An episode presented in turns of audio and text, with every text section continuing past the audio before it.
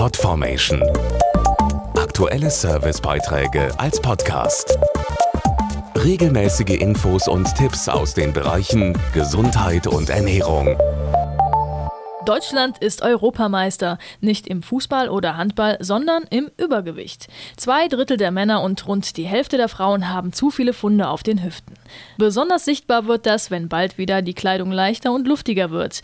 Um schlanker zu werden und auch zu bleiben, ist eins entscheidend. Da sind sich die Experten einig. Der eigene Stoffwechsel, der im Gleichgewicht sein sollte. Ist der Stoffwechsel ausgeglichen, folgt ein gutes Körpergefühl fast automatisch. Davon ist der Ernährungsmediziner Dr. Wolf Hunfak überzeugt. Wenn der Stoffwechsel wieder in Balance ist, dann verbessern sich die Lebensqualität und auch die Gesundheit. Das ist der Grundgedanke von Metabolic Balance.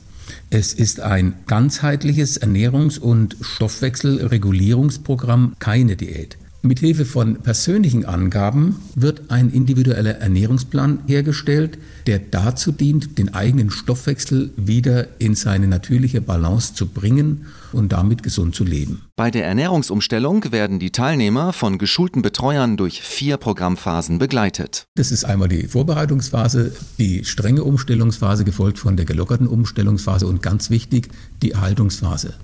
Das führt dazu, dass sie wieder ein besseres Gefühl dafür kriegen, über ihre inneren Signale, welche Lebensmittel gut welche Lebensmittel weniger gut für sie sind. Eine aktuelle Studie hat jetzt untersucht, wie wirkungsvoll das Stoffwechselprogramm zur Gewichtsabnahme beitragen und gleichzeitig Gesundheit und persönliche Lebensqualität verbessern kann. Die Studie des Hochrhein-Instituts in Zusammenarbeit mit der Uni Freiburg zeigt, dass Übergewichtige mit Metabolic Balance ihr Gewicht besonders gut reduzieren und langfristig sehr gut halten konnten. Patienten mit dem metabolischen Syndrom, das gekennzeichnet ist durch hohen Blutdruck, Zuckerkrankheit, Fettstoffwechselstörungen und Übergewicht, konnten sehr davon profitieren, weil 76 Prozent der Leute nach einem Jahr kein metabolisches Syndrom mehr hatten.